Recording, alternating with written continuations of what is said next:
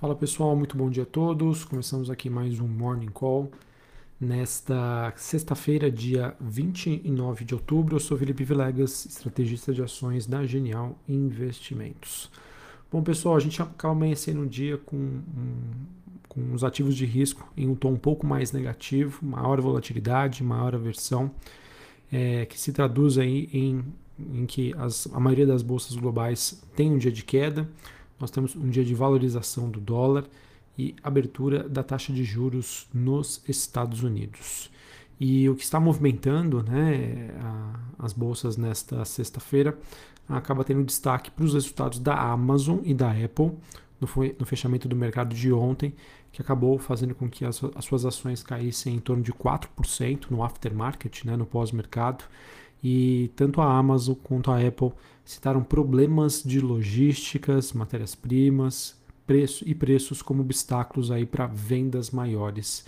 No geral, pessoal, conforme eu tenho compartilhado com vocês, a temporada de balanços tem sido bastante positiva. Mas o discurso das empresas né, tem reforçado e se tornado cada vez mais frequente sobre a preocupação com os impactos dos problemas nas cadeias produtivas e o, e o, e o efeito do aumento dos custos, que é algo que acredito que não é novidade aqui para vocês. Eu já venho compartilhando né, sobre esse problema que nós temos hoje, envolvendo as cadeias produtivas globais, as faltas de insumos, os problemas né, do, de fretes muito grandes, muito altos, perdão, em termos de preço, e de certa maneira isso tende a pressionar mais à frente a margem de lucratividade das empresas. Se você tem margens pressionadas, é, o mercado acredita aí que isso possa se traduzir em menor lucratividade, em menores lucros nos próximos trimestres. Até ontem, né, a gente tinha o mercado é, meio que ignorando, né, deixando de lado essa questão inflacionária. Ah, não é à toa que as bolsas americanas fizeram novas máximas, mas aos poucos, né, com o andamento da temporada de balanços, é, a gente começa a ver aí um, um, mercado um pouco mais, digamos assim, arisco, né? E, obviamente, como a gente tem uma precificação à perfeição lá fora nos Estados Unidos, qualquer sinalização aí de maior volatilidade pode se traduzir num processo de acomodação das ações por lá. É, nesta manhã nós temos o S&P caindo meio por cento, Dow Jones caindo 0,18 e a Nasdaq caindo 0,96, obviamente influenciada aí pela maior participação de ações como a Amazon e a Apple. Na Europa, a gente tem um dia também negativo, com Londres caindo 0,34, é, Paris na França recuando 0,57 e a Bolsa da Alemanha caindo mais de 1%. É, em relação à, à zona do euro, nós tivemos a divulgação nesta manhã sobre dados de inflação e do PIB. É, foram em relação ao PIB, né, os dados vieram em linha, levemente acima do esperado, é, e mostrou aí que a, a, surpresa maior acabou acontecendo sobre os dados de inflação, que vieram muito acima das expectativas, confirmando esse cenário que eu venho trazendo aí para vocês de preços mais altos em termos de commodities, produtos, serviços, e que isso de certa maneira acaba servindo como um argumento muito forte para que os bancos centrais comecem a retirar os estímulos econômicos. É, em relação à zona do euro, né, a gente teve ontem a, a Christine Lagarde, ela que é presidente do Banco Central Europeu, ela que reforçou né, juros, juros zero né, na, na Europa, reforçou o seu compromisso em termos de injeção de liquidez e mais cedo ou mais tarde, acredito que esse, o mercado vai começar a questionar é, esse processo e, e esse, esse questionamento vai vir através de oscilações fortes aí no mercado de juros no mundo desenvolvido. Em partes, esse movimento já acontece, mas isso deve ganhar maior intensidade. Sobre a China, nós tivemos hoje um dia positivo para a Bolsa de Xangai, que subiu 0,82. Hong Kong caiu 0,70 e a Bolsa japonesa ficou, fechou com uma alta de 0,25. É, em relação à China, até o momento nós temos indicadores de alta frequência que continuam a mostrar um ambiente de crescimento mais pressionado e isso também é algo importante, né? A, a, China né, um, é um grande consumidor né, de serviços e commodities, não somente do Brasil, mas também da Europa, principalmente a Alemanha. Então acredito que, de certa maneira, com a China em um ambiente de crescimento pressionado, isso também tende a pressionar as expectativas de crescimento é, de países europeus. É, na China também temos sinais de uma nova onda da pandemia da Covid-19 que já está levando aí a medidas de prevenção. E como a China né, adota hoje uma política de Covid zero, a gente pode começar a observar aí lockdowns pontuais e localizados é, que podem também evidenciar mais impactos negativos sobre a atividade econômica na China. Em relação às commodities, a gente tem o petróleo hoje é, se estabilizando na região dos 83 dólares o barril, uma alta de 0,43, o Brent subindo na mesma proporção. Uh, metais industriais em Londres, nós temos o cobre recuando 0,5%, o níquel caindo 1,43%. E assim, do lado positivo, a gente também teve os preços do carvão na China, que haviam subido aí mais de 100% no mês, é, durante esse mês de outubro, e eles já devolveram aí quase todo esse movimento nos últimos 10 dias. Tá? E como a inflação global né, está no radar, qualquer aí é, sinal de, de, depreciação, de queda aí dessas commodities pode trazer um, um sentimento um pouco menos negativo para o mercado. Mesmo assim, o cenário ainda parece aí bastante conturbado. É, importante dizer também, VIX, que é aquele índice do medo. É, nós temos aí hoje uma alta de 8%, o VIX que volta para a região próxima ali dos 18 pontos, ainda é um patamar bastante tranquilo, mas mostra um mercado um pouco mais desconfiado em relação a, a como se dá né, esse processo de crescimento, acomodação, inflação a nível mundo. DXY, que é o dólar index, subindo hoje 0,16, e como eu mencionei para vocês, taxa de juros de 10 anos também tendo uma alta forte, né, subindo 2,63, num sinal claro aí em que o investidor, a princípio, hoje está buscando por ativos de maior proteção. E em relação a juros, pessoal, vai ser interessante a gente começar a monitorar e observar é, um processo de que a gente chama de, de flattening, né? ou seja, achatamento das curvas de juros globais. E especialmente esse movimento deve acontecer nos países desenvolvidos, com o mercado precificando a necessidade de uma aceleração né, do processo de alta de, juros e isso é, desencadearia uma desaceleração das atividades à frente. Tá? Então, por conta disso, a gente observa, a gente poderia observar né, as taxas mais curtas subindo e as taxas mais longas é, podendo subir ou não, mas numa intensidade muito menor. Tá? Então, esse achatamento das curvas com movimentos muito mais fortes dos vencimentos mais curtos, traduzindo esse sentimento do mercado em relação a uma necessidade mais rápida de atuação dos bancos centrais para retirada de estímulos e assim controlar a inflação hoje que corre à solta no mundo todo. Se eu preciso subir juros, se eu preciso tirar estímulos, isso necessariamente acaba se traduzindo num potencial menor crescimento das economias globais. Isso é um sinal de atenção e alerta para as ações no geral. Bom, pessoal, em relação ao Brasil, é, nós tivemos aí declarações é, recentes é, do presidente Bolsonaro em relação à Petro. Ele que mencionou que a companhia não precisaria dar tanto lucro, e isso acabou fazendo com que a ADR ontem da Petrobras, pós declarações no mercado de Nova York, caísse mais de 4%. É, porém, é, a, a, Petrobras acabou divulgando resultados muito fortes que ajudariam a contrabalancear essas declarações que foram feitas. Já já falo um pouquinho mais sobre o balanço da Petrobras. De qualquer maneira, o cenário aqui Brasil ainda segue bastante incerto, muito desafiador, bastante negativo, por conta de todas as incertezas que acabam é, surgindo é, frente aí ao mercado brasileiro, ao compromisso fiscal do governo, enfim, temas que eu já venho trazendo aqui para vocês, que não é novidade, que mais do que justificam essa bolsa uh, brasileira onde ela está.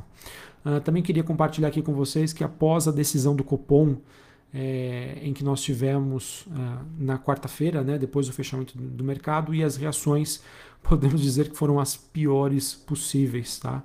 É, eu que compartilhei com vocês, né, que vi uma, uma, uma decisão aí moderada, mas as consequências que nós tivemos ontem, em que é, vencimentos mais curtos né, subiram numa, numa magnitude muito maior do que os vencimentos mais longos, provocando até uma desinclinação da curva. É, isso mostrou que algo que eu já havia compartilhado com vocês, tá? que o mercado perdeu a sua confiança em tudo que o Banco Central fizer. Né? Eu comentei em alguma uh, em algum morning call aí anterior, que independente acreditava que tudo, qualquer atitude que o Banco Central tivesse, é, o mercado veria com, com um olhar mais negativo e foi o que acabou acontecendo, tá? É, com o mercado cobrando né, um processo mais acelerado de elevação da taxa de juros. É, ele que teve uma decisão aí bastante morna, né, subiu 1,5%, que foi uma decisão moderada, mas no seu comunicado ele acabou sendo bastante dovish, né, não levando em conta question, o questionamento da, do, do, da possibilidade aí do estouro do teto dos gastos. Enfim, se, é, estamos, pessoal, numa situação aí muito complicada e muito delicada, em que o mercado perdeu a sua, a sua confiança, a sua credibilidade no governo em relação ao seu compromisso fiscal e perde também a sua confiança, a sua credibilidade é, sobre as, tudo, toda a estratégia que o Banco Central Brasileiro vem adotando de condução de política monetária frente à Covid-19, né, que fez com que o Banco Central baixasse os juros né, e mantesse lá por dois, é, na região de 2%, talvez por muito tempo, e agora é, nessa condução da subida dos juros frente a um cenário inflacionário e fiscal muito deteriorados. Tá?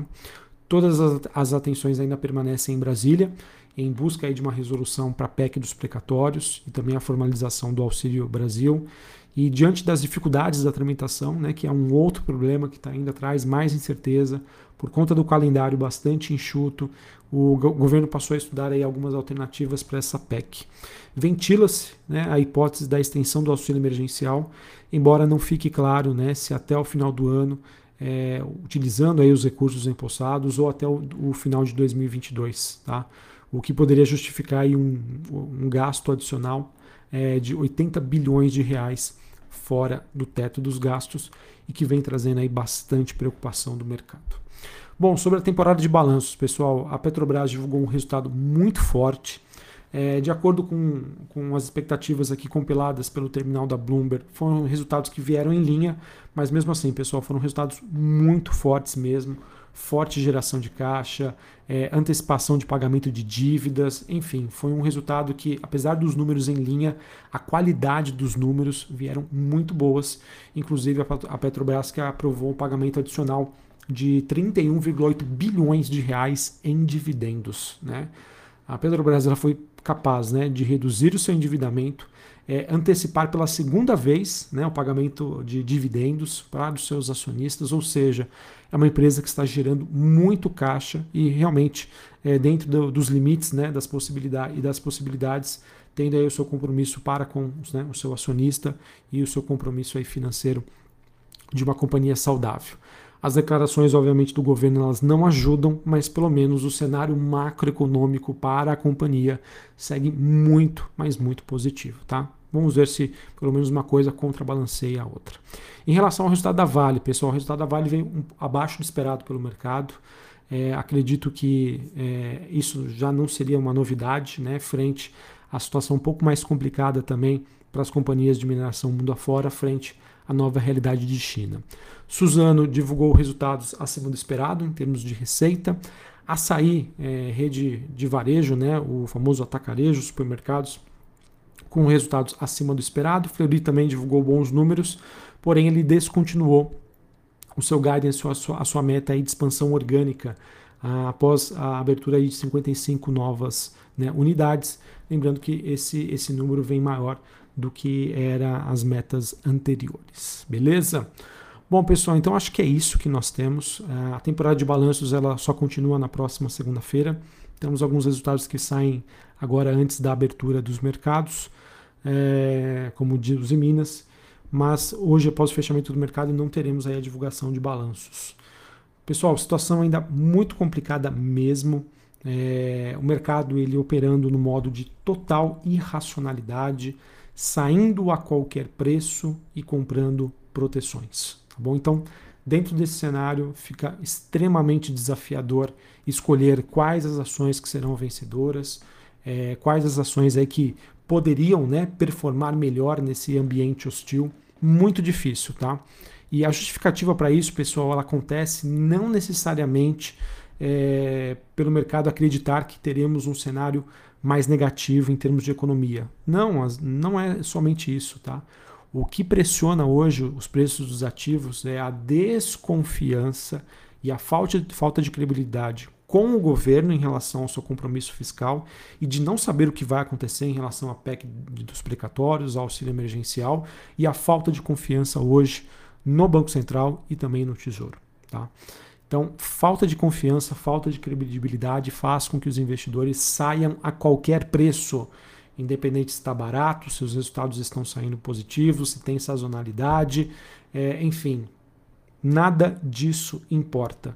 Então, dentro desse cenário de irracionalidade, as escolhas elas ficam muito complexas. Tá? Então, é ter paciência, né? aceitar esse cenário complexo. É, Para quem às vezes tem uma alocação tática, estava posicionado, é aceitar que sim, a gente deve conviver com retornos né, negativos é, e esperar os mercados acalmar. Eu acho que qualquer decisão neste momento, é, a chance de um erro ela acaba se tornando aí muito grande tá? frente à irracionalidade, com os mercados não operando via fundamentos, mas sim saindo a qualquer preço. Tá? Então acho que esse é o principal recado de hoje. Qualquer decisão né, de saída, mudança, alteração, ela se torna especialmente difícil por conta da irracionalidade dos mercados. Tá bom? Então, é, tem que ter paciência, tem que esperar as coisas acontecerem e à medida com que o mercado vai tomando a sua racionalidade, independente se o cenário vai ficar mais negativo ou não, mas conforme o mercado busca por maior racionalidade, aí que sim as decisões e as escolhas ficariam, poderiam ficar mais assertivas. Um abraço a todos, uma ótima sexta-feira para vocês e até mais. Valeu.